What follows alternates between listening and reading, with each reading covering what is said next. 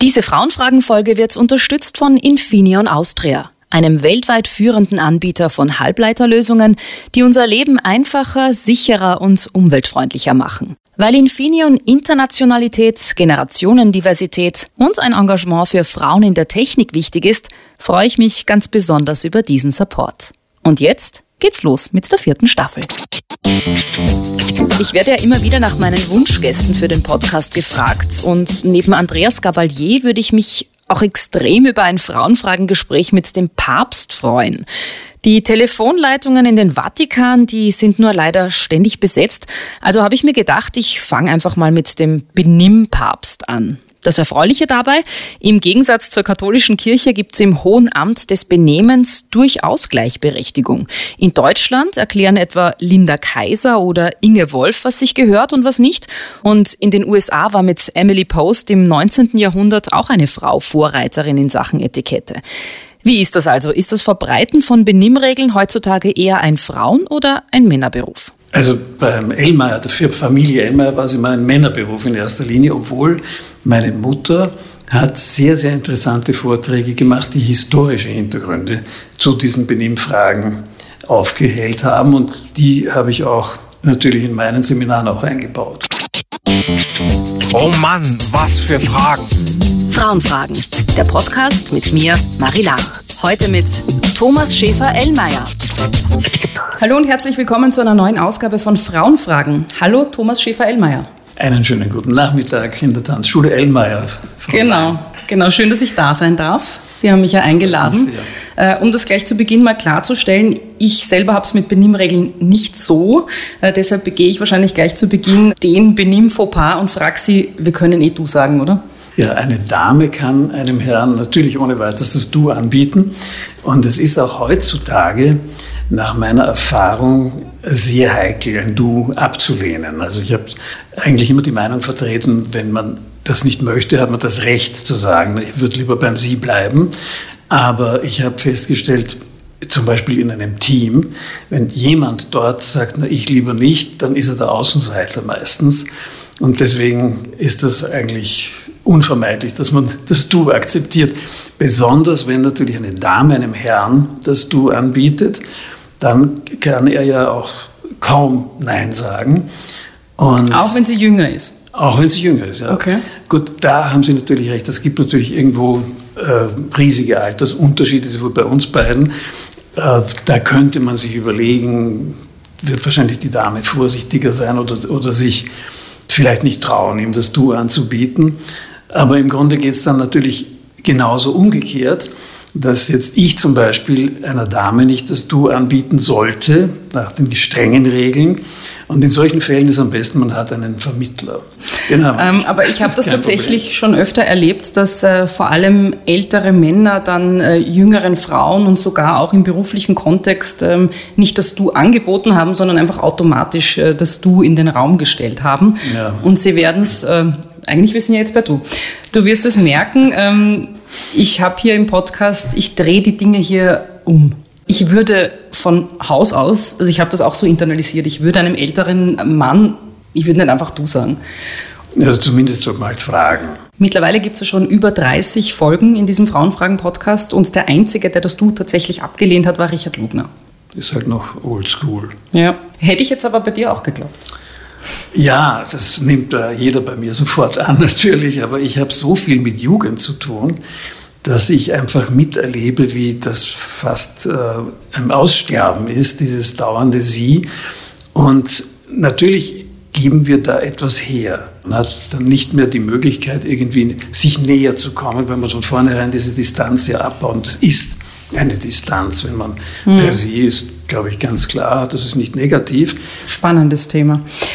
Ich bin heute ja in der Tanzschule Ellmeier mitten in der Wiener, Wiener Innenstadt zu Gast. Man hört es vielleicht auch, es gibt hier wahnsinnig viele Baustellen. Gell? Baustellen und äh, viel Verkehr natürlich auch. Ja. Und ich habe natürlich aber trotzdem mein klassisches Frauenfragen-Setting mitgebracht. Es gibt auch heute einen Prosecco, einen Frauenpower-Tee und das genderneutrale Wasser. Das äh, hast du hier hergestellt. Das gute Wiener Quellwasser. Magst du irgendwas davon? Frauenpower-Tee oder Prosecco? Danke. Oder ist es am Nachmittag noch zu Nein, also ich bin eh kein Prosecco-Fan. Nicht? Nein. Okay. Und aus der, aus der Aludose ich stelle dich kurz mal vor für alle, die dich nicht kennen. Du bist 76 Jahre alt, optisch so der klassische Gentleman-Typ, weiß-graue Haare, immer noch sehr gute, schlanke Figur und immer sehr stilvoll gekleidet. Du warst einmal verheiratet und hast aus dieser Ehe zwei erwachsene Kinder und du lebst seit vielen Jahren in einer Partnerschaft. Du hast viele Jahre als Manager in der Metallindustrie gearbeitet und vor 35 Jahren von deinem Vater die renommierte Tanzschule Ellmeier übernommen. Du warst lange als Juror in der ORF-Tanzsendung Dancing Stars zu sehen, giltst als Experte zu den Themen Etikette, Anstand und gutes Benehmen und du hast dazu mehrere Bücher veröffentlicht. Möchtest du noch irgendwas hinzufügen? Naja, die, ein wichtiges Thema bei mir ist natürlich die Balltradition. Das ist ja ein, einer der Punkte, der mich dazu bewegt hat, wieder zurückzukommen nach Wien und meine Industrielaufbahn abzubrechen. Ich war zuerst in der Chemieindustrie in der Schweiz und in Südafrika und bin dann in Deutschland bei einem Metallkonzern gewesen. Und das hat an sich mich sehr ausgefüllt, diese, diese speziell diese letzte, die letzte Aufgabe, wo ich eine Sparte für hochreine Metalle geleitet habe. Aber dass es auf der Welt nur eine Stadt gibt, wo diese Balltradition und auch die Tradition, die hier in der Tanzschule Elmar also gelebt wird, nach wie vor, dass das existiert, das hat mich schon fasziniert. Und dass ich eigentlich der einzige Mensch war und bin damals, der das weiterleiten und übernehmen konnte in der Familie das hat mich dann dazu bewogen, hierher zu kommen. Mhm. Du hast dich ja schon öfter, den, äh, öfter der Diskussion mit Feministinnen gestellt und da ist in Bezug auf Benimmregeln äh, sehr oft äh, das Thema gekommen, ebenso Männer helfen Frauen in den Mantel oder ja. sie halten ihnen die Tür auf, sie bezahlen die Rechnung. Kannst du nachvollziehen, dass moderne feministische Frauen das nicht mehr wollen, weil sie es als Bevormundung zum Beispiel empfinden? Ich kann es zwar nachvollziehen, dass sie das falsch interpretieren, äh, dieses als Bevormundung oder sozusagen, um nur zu, um zu zeigen, dass man sich mal nicht selber die Tür aufmachen kann oder den Mantel anziehen kann.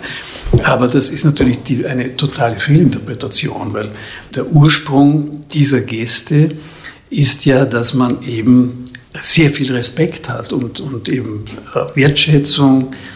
In Wirklichkeit hat ja erst das sogenannte finstere Mittelalter dann diese Einstellung gebracht der Ritterlichkeit. Und damit verbunden eben, dass man die Zeichen der besonderen Wertschätzung und des Respekts auch Damen gegenüber und nicht nur Herrschern gegenüber eben vollzieht oder das sind ja nur Signale, Botschaften. Und wenn ich manchmal so äh, vor der Hofburg stehe zum Beispiel und mir da die Lackschuhe anziehe, wenn ich nachher in eine Balleröffnung gehe und bei der Generalprobe noch mit, den Straßenschuhen drinnen war, da erlebe ich also manchmal so Dinge, wo zum Beispiel eine Limousine fährt vor er springt heraus, rennt schnurstracks Richtung Hofburg, ohne sich darum zu kümmern, wie seine Dame mit Stöckelschuhen, Ballkleid und so weiter aus dem Auto rauskommt. Dann finde ich schon da hat der ganze Abend falsch begonnen. Das ist etwas, was wir Männer wirklich eigentlich noch viel mehr tun sollten.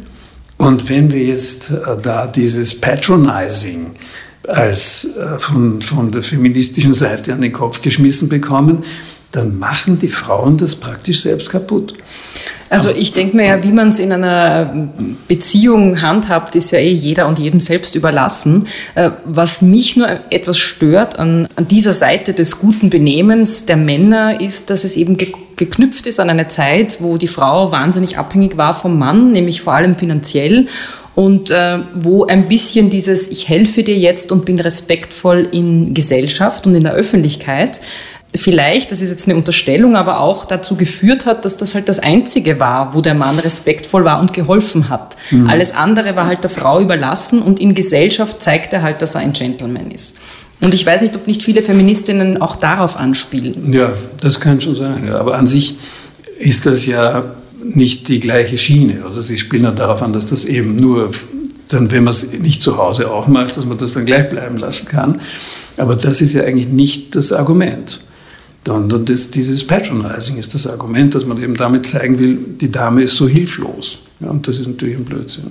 Und wäre es für dich un, umgekehrt vorstellbar? Also ich denke mir, du sprichst ja jetzt von Respekt, von gegenseitigem, ja. ähm, dass die Frau dann es muss ja nicht die Tür aufhalten sein, aber mir ist es zum Beispiel, wir sind ja jetzt aus der Tanzschule von unten heraufgekommen und mich irritiert es dann oft, wenn dann mir so so bewusst der Vortritt gelassen wird, vor allem dann jetzt hier, ich kenne mich hier, hier überhaupt nicht aus, dann weiß ich nicht, muss ich jetzt warten, soll ich weitergehen?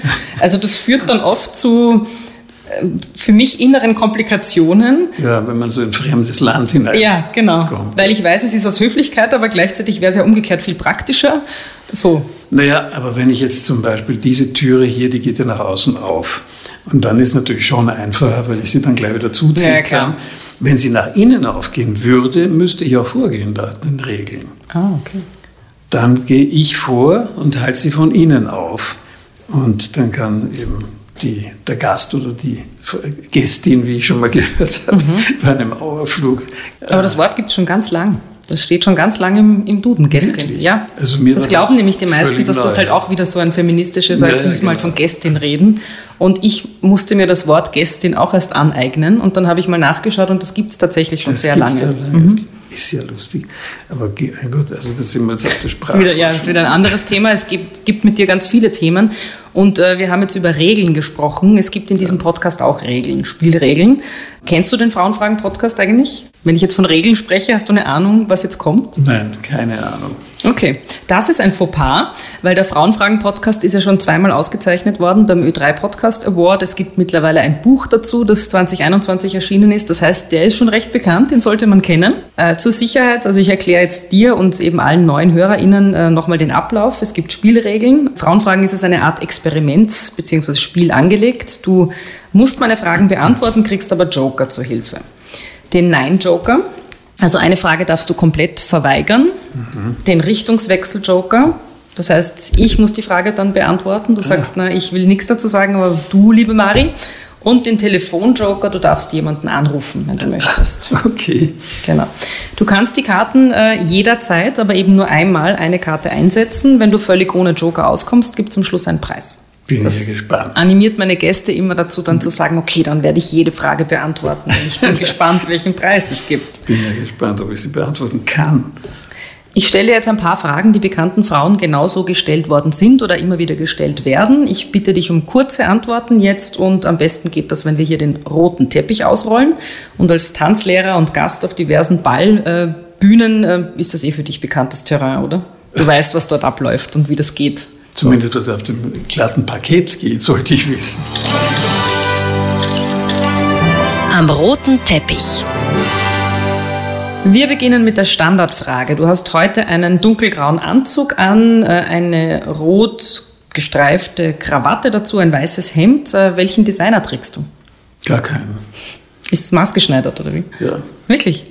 Also die Krawatte nicht, aber sonst schon. Und warum die Maßanzüge?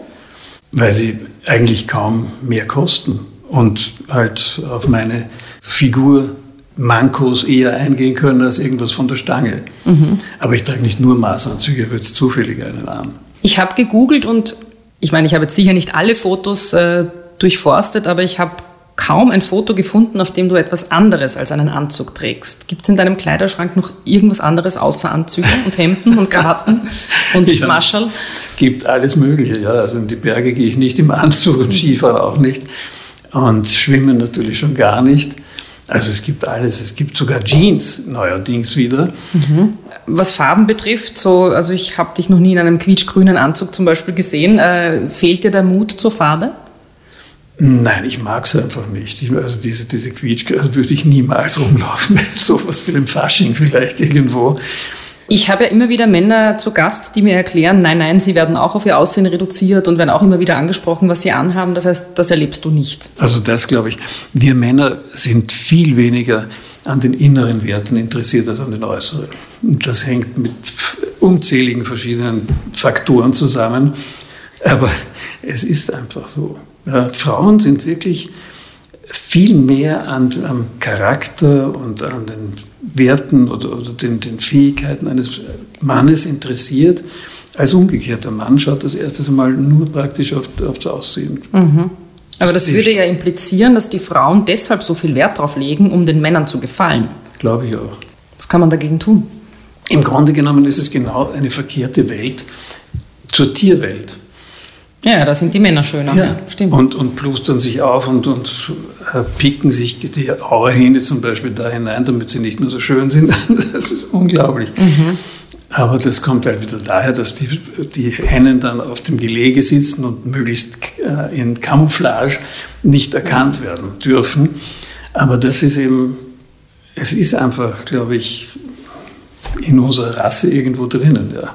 Aber es hat sich ja schon so viel gewandelt in der Gesellschaft. Da frage ich mich dann immer, kann man es wirklich auf das reduzieren, dass man sagt, okay, äh, die Basics sind tatsächlich, Frauen wollen den Männern gefallen, deswegen äh, verbringen sie so viel Zeit mit eben unnötigem Zeug, damit sie sich den Mann angeln können, der dann möglichst viel Geld nach Hause bringt, weil von irgendwas muss man ja leben und die Schönheitsarbeit dann auch bezahlen. Ich glaube, so, also so einfach ist natürlich auf keinen Fall. Nein, das ist es ganz bestimmt nicht. Und vor allen Dingen, äh, es gibt ja auch noch andere Frauen. Und die sind eigentlich ein ganz wesentlicher Faktor, bei dem, wenn, sie, wenn es um Kritik an ihren eigenen Geschlechtsgenossinnen geht. Das habe ich selber im Beruf ja x-mal erlebt, dass eigentlich in erster Linie Frauen andere Frauen nicht hochkommen lassen. Und es gibt auch noch einen Faktor, den ich gleich beim ersten Job schon erkannt habe. Es gibt eigentlich niemanden, der so wichtig ist in jedem Unternehmen wie Frauen, mhm. nämlich die Assistentinnen, Sekretärinnen. Wenn ich dort mich bewerbe und die Sekretärin führt mich von der Rezeption in das Besprechungszimmer und nachher wieder zurück, wird sie sicher nachher von ihrem Chef gefragt, was halten denn Sie von der Person? Und so geht das die ganze Zeit weiter. Wenn ich eine Gehaltserhöhung will, rufe ich oben an und sage, ich hätte gerne einen Termin beim Boss. Und sie sagt, um was geht? Sage ich, Gehalt. Und sie sagt, jetzt nicht. Also Frauen sind sehr, sehr wichtig ja. im, im Beruf. Ja, nur, ähm, da gibt es ja auch die Theorie, warum Frauen oft gegeneinander arbeiten, weil es sehr oft nur eine geben kann und der Platz limitiert ist. Und ähm, sich damit zufrieden zu geben, dass man halt als Assistentin eh auch ein bisschen mitreden darf, sagt sich halt leicht aus der Männersicht. Also da, da springe ich sofort an, merke ich emotional. Weil naja, aber ich habe ich hab keine mehr, also ich könnte noch und noch solche Beispiele bringen. Mhm. Ein, äh, mein wichtigster Kunde kommt zu uns und stellt eine neue Vorstandsdirektorin unserem Vorstandsvorsitzenden vor.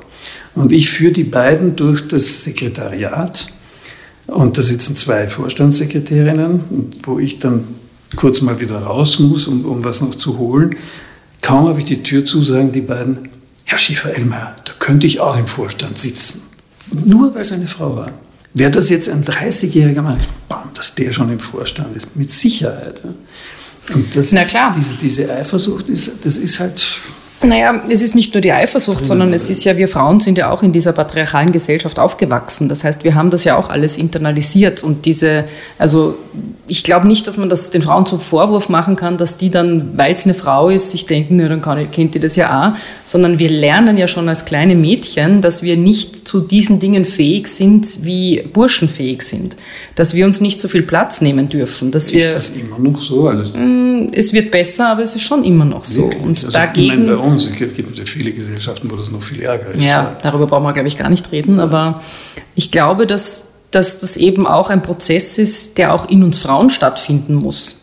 Also das, ich, ich gebe Ihnen, ja, ich gebe dir, jetzt sage ich Ihnen, ich gebe dir total Erwischt. recht. Ja, genau. Darf ich dir noch was nachschenken? Gerne. Also ich gebe dir da eh recht, dass es eben an beiden Geschlechtern auch liegt. Ja, da natürlich. Das sich, sind alte Rollen, das ist klar. Das ich. Und die kriegt man halt nicht so leicht aus dem Kopf. Wir sind immer noch am roten Teppich und haben schon über so viele Themen gesprochen und ich Wird nur länger dauern. weise auf die Joker hin, aber die Fragen sind meistens nicht so schlimm. Ich müsste sie ein bisschen mehr zuspitzen, glaube ich. Du bist 76 Jahre alt. Wie geht es dir denn mit dem Altern? Ich versuche das komplett zu vergessen, weil es irgendwie mich nur bremst. Wozu brauche ich mich damit zu befassen, dass ich 76 bin? Ich bin gesund und relativ fit. Heute früh allerdings habe ich gemerkt, dass meine Muskeln viel zu sehr verkürzt sind beim Fitnesstraining. Die anderen haben alle das viel besser hinfahren, aber auch 40 Jahre jünger. Und da muss ich was tun. Also natürlich habe ich gewaltige Abnutzungserscheinungen, aber ich fühle mich eigentlich wirklich gut. Ich meine, schöner wird man nicht unbedingt im Alter. Gibt es irgendwelche Beauty-Produkte, auf die du schwörst? Nein. Hast du das nicht so in dir drinnen, dass du Frauen gefallen willst? Ja, natürlich schon, ja, das ist ganz klar. Man Aber es ist auf der anderen Seite so, ich, da bin ich wirklich in einem Alter, wo ich finde, ich möchte nicht so als alter Dirty Old Man oder sowas aufgefasst werden, obwohl mir natürlich Frauen sehr gefallen. Aber da hört sich irgendwo, muss, da, muss man sich klar sein, das ist nicht mehr drinnen.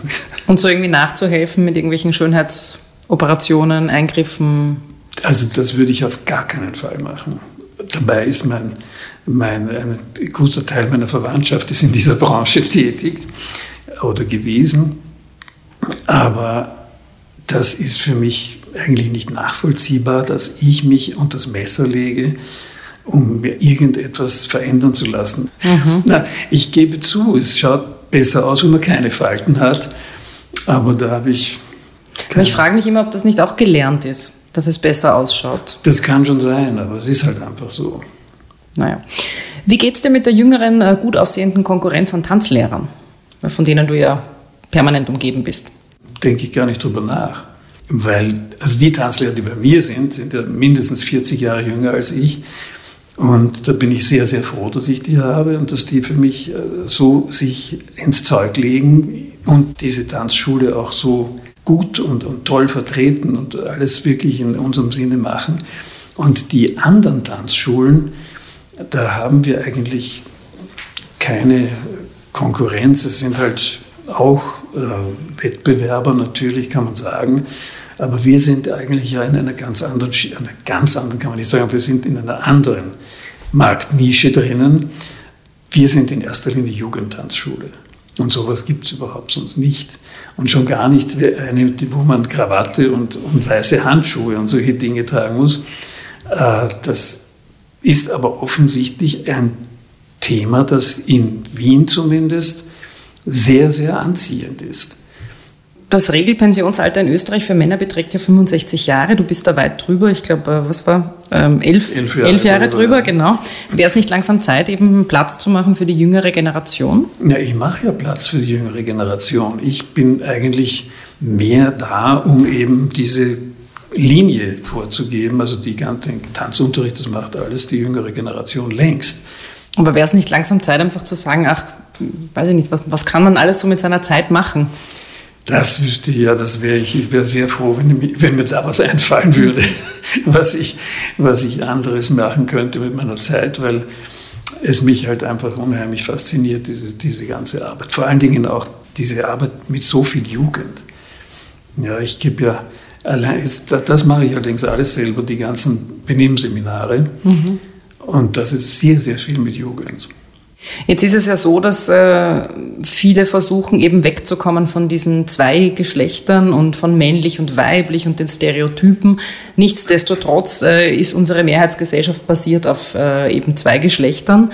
Und äh, ich finde es spannend beim Tanzen. Ähm, der Mann führt und es spiegelt ja ein bisschen wieder auch, wie unsere Gesellschaft funktioniert, dass der Mann eben die Frau dominiert auf gewisse Art und Weise. Wie siehst du das?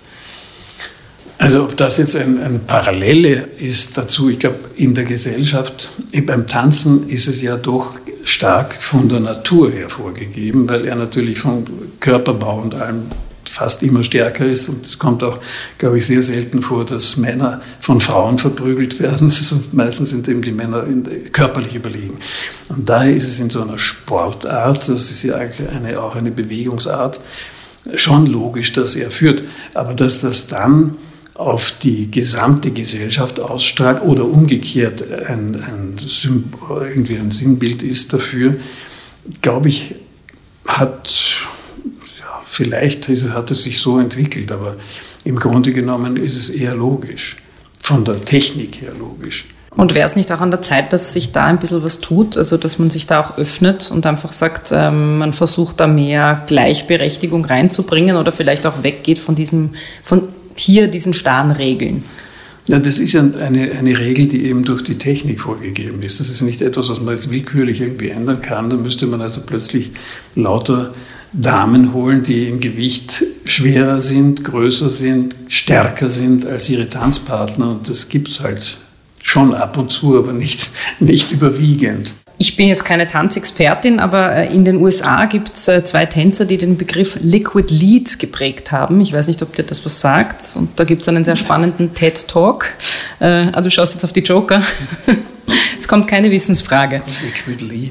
Ähm, und die sagen eben, dass der klassische Gesellschaftstanz so nach tradierten äh, Rollenbildern folgt und auch diese weiterführt sozusagen. Ja. Ähm, und sie zeigen, dass man die Führung einfach im Tanz permanent wechseln kann und dass es auch geschlechtsunabhängig ist. Also es tanzen zwei Männer miteinander, dann ja. tanzt eine Frau mit dem Mann und die Führung wechselt permanent im ja, Tanzen. Habe ich sogar schon gewertet.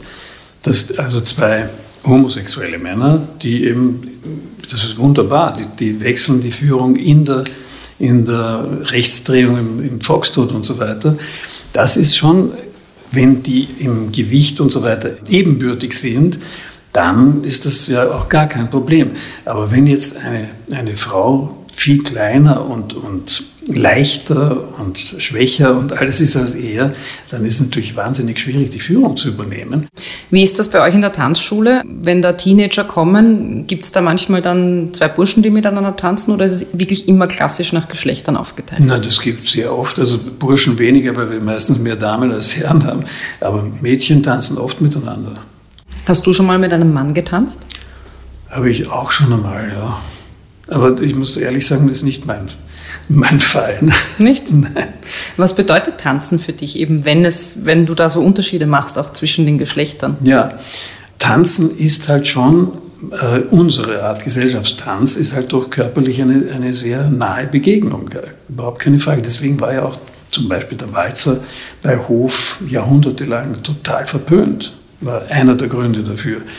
Äh, weil man eben mit jemand Fremden praktisch engen Körperkontakt hat und ich meine, das ist einmal ganz lustig, da irgendeine Polka oder Galopp oder was zu tanzen nach dem Quadrille oder so, aber an sich ist das nicht das, weil im Tanz schon etwas ist zwischen zwei Menschen, eine äh, nicht unbedingt sexuelle Beziehung, aber doch eine, eine vom Geschlecht unterschiedliche Beziehung. Und die, die ist für heterosexuelle Männer, glaube ich, ist das schon besser, viel, viel angenehmer mit einer Frau zu tanzen und umgekehrt wahrscheinlich für die Frau auch. Die sexuelle Komponente beim Tanzen, die sehe ich total, weil mir zum Beispiel ist es total unangenehm, mit einem Mann zu tanzen, den ich nicht attraktiv finde. Mhm. Ähm, und ich habe jetzt nur gerade einen Gedanken dazu. Ich finde es so spannend, dass ähm, eben so Etikette und Benimmregeln, das hat für mich was sehr Konservatives, sehr Brüdes auch. Und auf der anderen Seite ist da aber der Gesellschaftstanz, der Paartanz so verbreitet. Und das ja. ist etwas, was man, was einer Tradition folgt, was man immer gemacht hat. Und für mich ist das der totale Widerspruch. Ist es auch, ja. Das hat man aber auch deswegen nicht immer gemacht, sondern schuld ist der Herr, der da drüben auf dem Standbild steht, Josef II. Der hat das normale Volk in die Hofburgbälle hinein gelassen. Der hat wahrschähig zum Ärger von Maria Theresia, die war ja oft nicht mit den Sachen einverstanden, die er gemacht hat. Und damit ist der Walzer hoffähig geworden. Ah. Und das war dann 1770 der Durchbruch des Wiener Walzers. Ah, der kam gar nicht aus dem Adel, sondern Nein, vom Volk? Überhaupt nicht, überhaupt nicht. Er war von der Kirche verpönt und war ein vulgärer Rund, Rundtanz, Landler, Ländler, so, das war reine äh, Pöbelangelegenheit sozusagen. Und dann hat er aber natürlich das nächste war ja dann auch der Wiener Kongress, wo zwar nicht so viel Walzer getanzt wurde, aber trotzdem, wenn jede Woche x Bälle stattfinden, war natürlich auch da genügend Walzer dabei. Und so hat sich das ziemlich stark dann als Wiener Walzer festgesetzt. Heute wird das Allgemeinwissen hier im Podcast auch noch ordentlich geboostert, wenn man so geboostert. will. Ja, das hat mich natürlich immer fasziniert. Warum ist in Wien das dermaßen anders wie im mhm. Rest der Welt? Das ist mhm. unglaublich. Stimmt. Wir haben jetzt schon ein bisschen so über Rollenverteilungen gesprochen beim Tanzen. Ich würde gerne überleiten zur Berufswelt im Allgemeinen. Da ist es ja auch sehr oft so, dass die Jobs äh, nach Geschlechtern aufgeteilt sind. Also Frauen in Care-Berufen, Männer im Handwerk und, und, am Bau, Frauen in schlechter bezahlten Branchen, Männer in Führungspositionen. Das kann man jetzt irgendwie noch endlos weiterspielen. Äh, und bei dir in der Tanzschule ist es auch so, habe ich gehört. Äh, du hast vor allem männliche Tanzlehrer, also Männer in Führungspositionen und äh, eine Frau beim Empfang im Foyer. Warum ist das so? Das ist tatsächlich, da hast du wirklich einen Punkt, wo ich mich selber immer darüber wundere, warum wir so männlich dominiert sind, seit der Gründung der Tanzschule eigentlich ist das so gewesen. Haben zwar immer wieder sehr, sehr gute Tanzlehrerinnen auch, aber die Führungspositionen waren immer Männer, das stimmt. Und das sieht auch so aus, als wenn das noch weiter so, auch nach mir so wäre, momentan zumindest. Aber äh, die, was das Foyer betrifft, ist es genau aus diesem Grund eine ältere Dame, weil wir nämlich ein Gegengewicht zu diesen männlichen Tanzlehrern äh, brauchen für die jungen Mädchen, dass sie dort einen Anknüpfungspunkt haben, irgendwo einen Anlaufpunkt haben, wo sie Verständnis finden und Vertrauen und so mehr eine mütterliche Betreuung auch haben, damit sie eben da jemanden haben, der ihre Probleme und, und Fragen besser versteht. Das ist, da, das ist da mehr dahinter und das habe ich schon so von meinen Eltern so übernommen. Das haben sie mir gesagt, da, das ist dort der, der, das Ziel oder der, der Sinn dahinter, dass wir äh, weniger Tanzlehrerinnen ausbilden, ist auch so ein Phänomen. Wir haben in den letzten Jahren immer Tanzlehrer ausgebildet. Momentan ist endlich einmal eine Dame in Ausbildung und die ist sehr gut. Mhm. Äh, es gibt ja die Theorie, dass ähm, Menschen sich gerne mit Gleichem umgeben und äh, gerade wenn es jetzt um Führungspositionen geht und dann immer wieder die Frage ist, warum gibt es so wenig Frauen, ähm, kommt diese Theorie ins Spiel, nämlich dass Männer dann natürlich Männer befördern und sich von, mit Männern gern umgeben. Und das würde ja hier auch ein bisschen passen, dass das vielleicht auch der Grund ist, wenn das jetzt sehr männerlastig ist, dass man als Frau vielleicht schon mal die Hürde hat, okay, da fühle ich mich vielleicht nicht so wohl, weil dann bin ich die Einzige und so. Und gleichzeitig auch Männer ähm, Männer anziehen oder eher dann den Blick drauf haben. Also bei uns ist ja so, dass, die, dass das äh, Team aus viel mehr Frauen besteht als aus Männern. Und dass aus diesen vielen Frauen so wenige diesen Beruf wählen, liegt aber wirklich an den Frauen. Wir, wir wären heilfroh, wenn wir mehr Damen hätten, die sich für diesen Beruf interessieren würden. Wir haben zum Beispiel eine Tanzmeisterin ausgebildet und kaum war sie ausgebildet, hat sie ein Kind bekommen. Die wird jetzt zwar hoffentlich im Oktober wieder mitmachen, aber das ist natürlich ein Punkt, wo die, wo die Frauen halt dann irgendwie, äh, sagen wir, benachteiligt sind vom Beruf her gesehen. Dafür natürlich muss man schon sagen, ein Kind großzuziehen ist schon mehr wert als Tanzlehrerin zu spielen, muss man. Ja, wobei ein Kind großziehen ist ja nicht Frauensache. Da gibt es ja hoffentlich noch den Gegenpart. Ja, schon, aber sie hat, die Frau hat halt doch viel mehr damit zu tun, viel mehr Zeit. Und sie hat das Kind ja auch geboren und ist schon eine andere Beziehung. Inwiefern?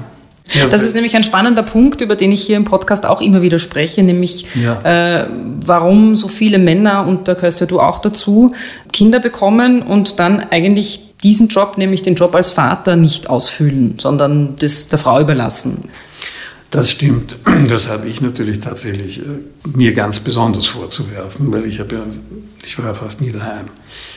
Wenn ich wieder mal zu Hause war, dann, dann war ich, also nach zwei, drei Wochen habe ich schon Entzugserscheinungen gehabt, dass ich nicht wieder im Flieger irgendwo unterwegs bin damals. Aber gut, da habe ich, das habe ich also abgehakt. Aber das ist wahr, ja, dass man als, als Mann eher tendiert dazu, sich im Beruf auszuleben oder seinen, seinen Lebensinhalt zu finden und dass man den, der Frau die Kinder mehr überlässt. Also bei mir trifft das auf jeden Fall zu, ist gar keine hm. Frage. Also das ist zum Beispiel etwas, was mich sehr irritiert, ähm, weil ich das nicht nachvollziehen kann. Also A, warum man dann überhaupt ja. Kinder kriegt, wenn man dann eh die meiste Zeit woanders ist. Und B, wie das sein kann, dass das Männer so viel leichtfertiger machen können und es dann bei den Frauen hängen bleibt. Weil die Frage ist dann, okay, wenn man als Frau dann draufkommt nach zwei Jahren, pff, eigentlich ist auch nicht wirklich meins, dieses Muttersein. Was macht man dann? Irgendwer muss sich ja um die Kinder dann kümmern. Ja.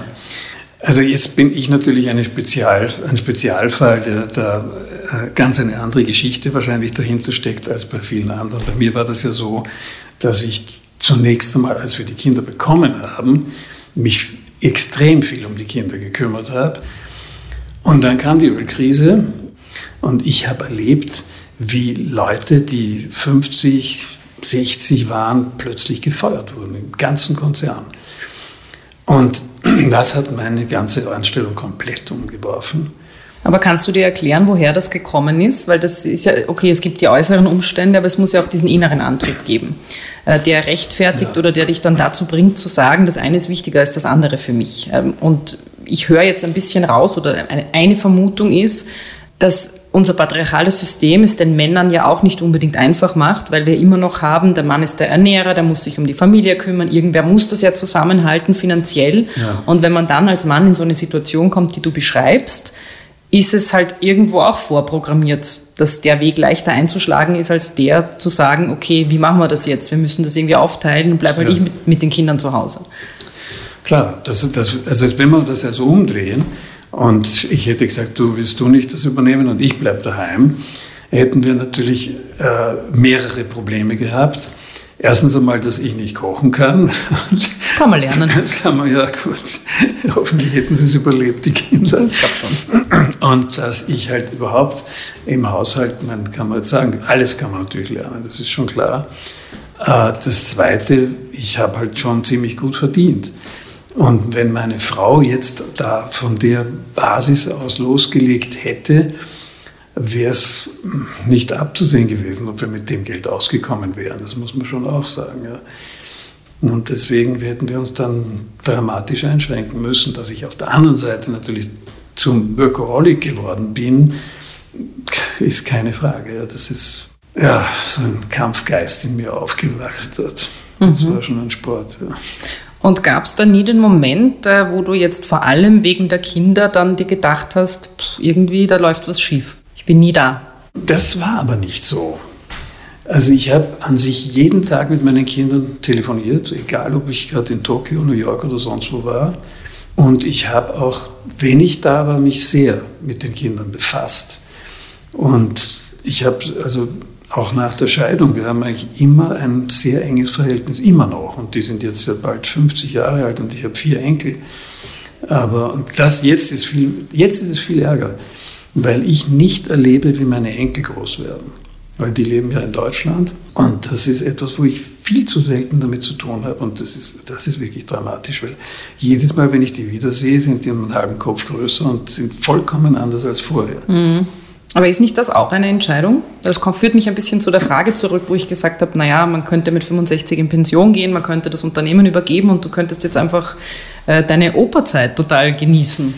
Ja, das ist natürlich die Frage. Was, die Operzeit alleine würde mich also bestimmt nicht ausfüllen.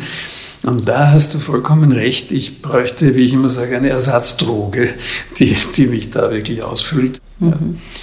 Ich habe es halt auch jetzt alles so viel leichter als meine Mitarbeiter oder so, wenn ich irgendwo bin, die Leute kennen mich, ich kann mit jedem reden, ich kann überall, habe ich offene Türen, auch wenn ich das jetzt vielleicht nicht dauernd nütze oder überhaupt kaum nütze, aber es ist einfach eine, ein ganz anderer Status. Mhm. Und wenn ich jetzt aufhöre, dann müssen meine Nachfolger das erst noch schaffen, dorthin zu kommen. Ich habe da jetzt ein paar Wörter so rausgehört, nämlich das eine Status, das Nein. andere ist natürlich auch äh, finanzielle Unabhängigkeit. Dann haben Sie gesagt, ah, das sage ich schon wieder Sie. Ja, es ist das einfach ab von mir. Ja, wahrscheinlich. Das ist das gute Benehmen. Dann hast du gesagt äh, vorher, du würdest dich ja schon gerne um deine Enkel kümmern, aber es würde dich eben nicht ausfüllen die ganze Zeit. Das sind alles so Sätze, wenn sie von Männern kommen, dann irgendwie nickt man so und denkt sich, ja, eh klar, so. Mhm. Und gleichzeitig, wenn man es aber umdreht und Frauen würden das sagen, ist es oft sehr irritierend und überraschend. Genau, und das, genau, und das ja. ist zum Beispiel was, was ich, ich kann das alles genauso wiedergeben. Mir ist Status wichtig, mir ist wichtig, mir was aufzubauen und dieses Ich bin wer, das ist ja oft bei Männern hat man so das Gefühl, das ist ganz wichtig, wer zu sein. Mir ist es wichtig, Geld, mein eigenes Geld zu verdienen und also nur mit den Kindern daheim sein ist, ja, na, es reicht mir nicht. So naja, aber wer macht das dann? Ja, das muss man sich halt aufteilen und organisieren. Und ich glaube, dass wir auch als Gesellschaft eine Verantwortung haben, dass es eben nicht auf den Frauen abgewälzt wird. Weil das ist das, was mir bewusst geworden ist, als ich Mutter geworden bin, ja. dass wir eben nicht gleichberechtigt leben, Männer und Frauen. Also das ist zwar in der Theorie ja, solange man keine Kinder hat und sobald Kinder ins Spiel kommen, äh, ist es automatisch so, dass, und das hast du vorher auch gesagt, dass es von den Frauen erwartet wird.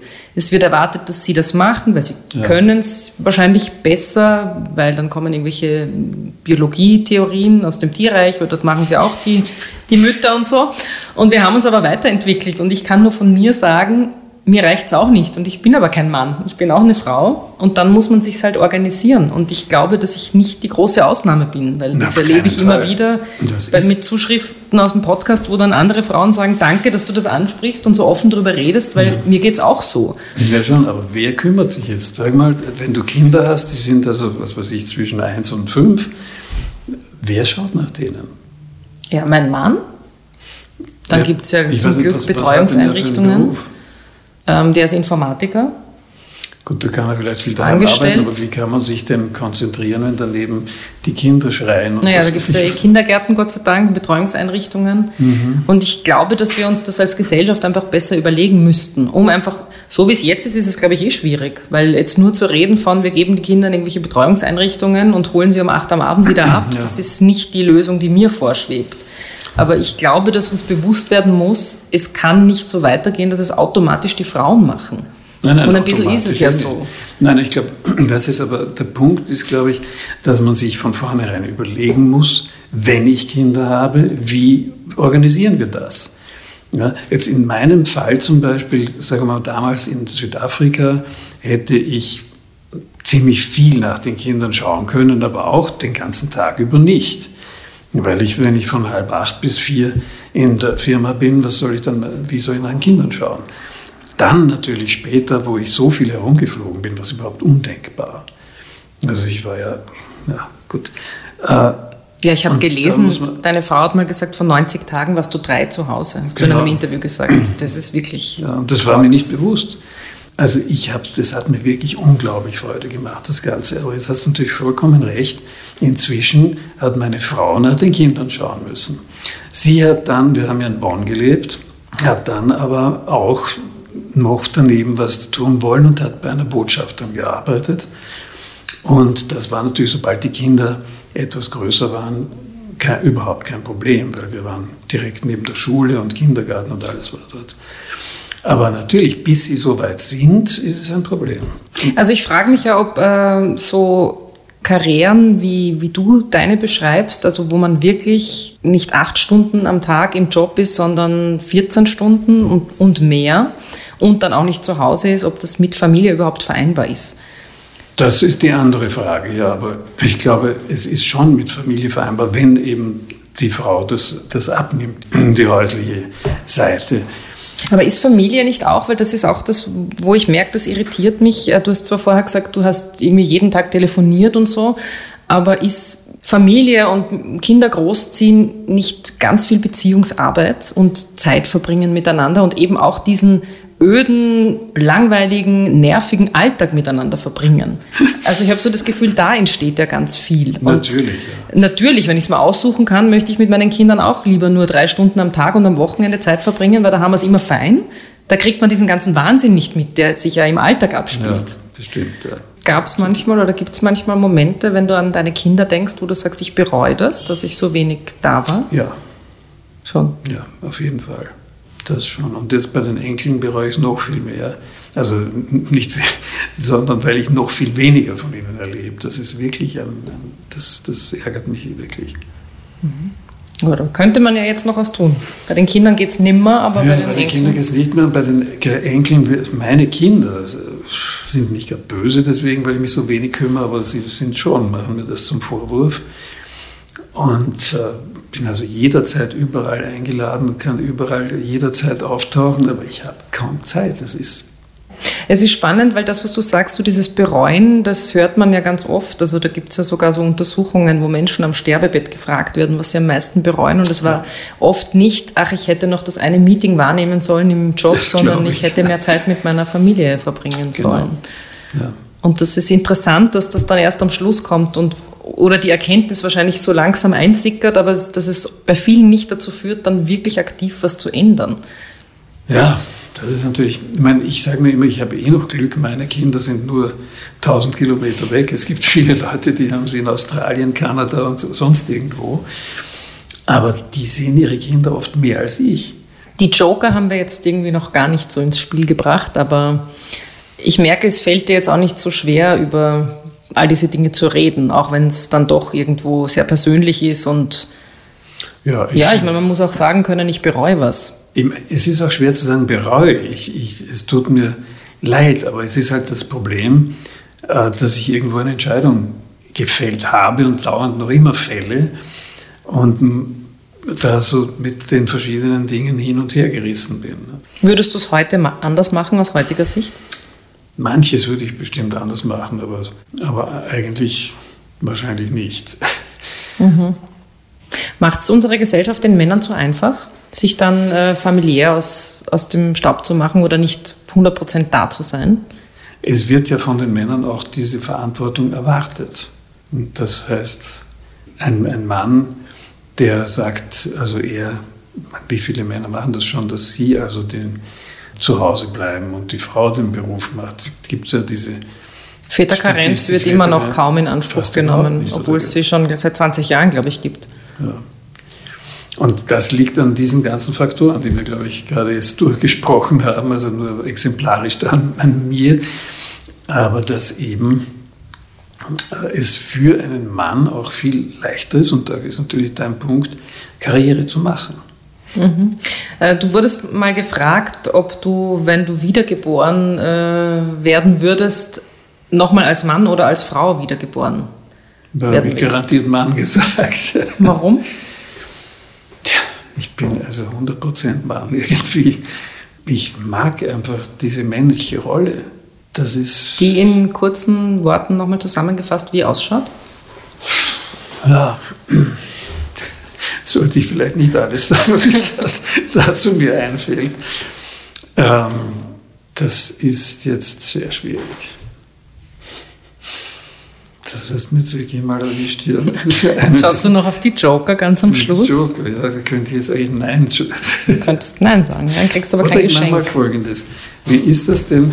Ein Richtungswechsel-Joker, dann gibt es aber kein Geschenk. Sag okay. gleich.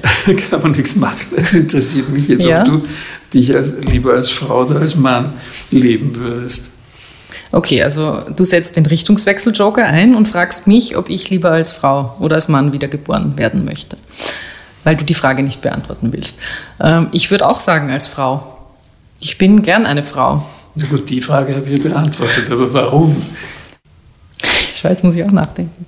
Aber es ist sehr spannend, weil ich glaube, wir haben alle konkrete Vorstellungen davon, was ein Mann und eine Frau ist. Vieles davon ist gelernt, vieles ist erlebt und ja. ähm, vielleicht auch in der Biologie angelegt. Und trotzdem tun wir uns sehr, sehr schwer, das dann klar benennen zu können. Genau. Ähm, weil was man oft hört, ist, wenn jemand sagt, ich bin männlich, dann kommen so Sachen wie, ich übernehme Verantwortung, ich bin stark, ich äh, leite gern, bin gern der Leader. Und dann kann ich aber nur sagen, ja, ich als Frau auch. Und, ja, klar. und da gibt es viele Frauen, die das auch besser können. Ich würde so beantworten, ich würde gern als Frau wieder geboren werden, aber in einer Gesellschaft, die nicht so patriarchal ist wie jetzt. Also wahrscheinlich würde ich eher als gern als Mann wiedergeboren werden, in, wenn ich morgen wiedergeboren doch. werden würde. Wäre ich, glaube ich, ja doch, lieber ein Mann. Aber ähm, ich finde ja, dass wir alles beides angelegt haben. Wir haben männliche Natürlich. und weibliche äh, Züge und die Frage ist immer, was wird größer und was wird stärker. Und leider nehme ich es in unserer Gesellschaft so wahr, dass das, was ich unter weiblich verstehe, einfach weniger Wert hat. Und ich würde mir eben wünschen, darum mache ich ja diese Arbeit, dass das mehr wird, dass erkannt wird, ja. dass diese klassisch weiblichen Qualitäten, die ganz viel eben mit Care-Arbeit zu tun haben, mit sich kümmern, mit äh, Weichheit und Empathie, die ja oft den Frauen umgehängt wird und vielleicht auch wirklich mehr vorhanden ist, warum auch immer, dass das mehr Wert bekommt und den gleichen Platz wie diese männlichen Qualitäten, die ich derzeit noch als sehr dominant und vorherrschend wahrnehme. Mhm. Und die genau. bestimmt auch mit ein Grund sind, dass man lieber als Mann geboren wird. Genau. Naja, wir werden trotzdem nicht Trübsal blasen. Wir müssen zum Ende kommen. Wir müssen. Die letzte Frage, die immer kommt, ist... Das Beste zum Schluss. Gibt es eine Frau, die du bewunderst, die in der Öffentlichkeit steht, wo du sagst, ja, die ist richtig toll, möchte ich, dass mehr Menschen über die was erfahren? Mir fällt die, die Elisabeth Gürtler zum Beispiel ein, aber über die erfahren die Leute eh schon sehr viel, weil die wirklich unglaublich fähig ist, was immer sie macht. funktioniert. Sie packt eine, irgendein Projekt an, ob das jetzt ein Hotel ist oder ein Ball ist oder egal was. Sie hat sofort den Blick für das, was wichtig ist und auch sofort die verschiedenen Kanäle, die sie dazu braucht und wie sie das dann durchzieht. Mhm. Jetzt am Schluss, gibt es irgendwas, was dich überrascht hat in diesem Gespräch oder wie geht es dir jetzt so? Naja, mir geht es an sich gut. Ich müsste über ein paar Dinge schon mehr nachdenken noch, weil das, was du da immer wieder angesprochen hast, eben diese Benachteiligung, wie kann man das ändern, muss ich ehrlich sagen, ich habe das mehr oder weniger als, als Tatsache hingenommen, weil ich mir gesagt habe, ich kann es eh nicht ändern, so ungefähr. Aber die Frage ist ja vor allen Dingen dann, wie die finanzielle Benachteiligung auch. Die ist wirklich ein Problem, dass Frauen dann im Alter praktisch in die Armut fallen, weil sie irgendwo eben jahrelang Teilzeit gearbeitet haben. Nur das ist schon ein Punkt, den man das heißt, du wirst noch ein bisschen nachdenken. Ich werde ein bisschen nachdenken. Vielen Dank für den Input. Schön. Aber ob ich eine Lösung finde, das, das bezweifle ich ehrlich gesagt schon. Das, das wird auch nicht erwartet von dir alleine. Ich glaube, die Lösung müssen wir alle. Ja, und das ist halt gerade momentan noch viel ungünstiger, weil wir ja in eine finanzielle Krise hineinschlittern. Momentan ist, glaube ich, keine Frage mehr. Mhm. Deshalb umso wichtiger, glaube ich, sich jetzt Gedanken zu machen über Gleichstellungsfragen, weil die am meisten in Krisen auf der Strecke bleiben. Wir könnten noch ewig reden, ich merke es. Ich glaube, das war eines der längsten Gespräche, die ich bis jetzt geführt Wirklich? habe im Podcast. Ja, was war mir in der Vorbereitung schon bewusst, dass da ganz viele Themen sind, über die wir uns die unterhalten können. Eben, stimmt. Erzählen. Ja. Du hast von drei Jokern einen gebraucht, nämlich den Richtungswechsel-Joker. Ähm, das heißt, es gibt kein, keinen Preis zum Schluss, nein. Tut mir leid. Was geht mir denn jetzt da durch die Lappen? Ja, so Dinge, die Frauen halt auch kriegen. So Schokolade, Duschgel, ah. Rasierer, Damenrasierer. Damenrasierer. Toni Faber hat den Damenrasierer genommen. Wirklich? Ja. Sagt sich für wen? Für sich selber hat er gemeint. Er rasiert sich die Brust. Ach so, mhm. Wahnsinn. das ist ein eitler Pfarrer. Vielen Dank für das Gespräch. Ebenfalls, danke.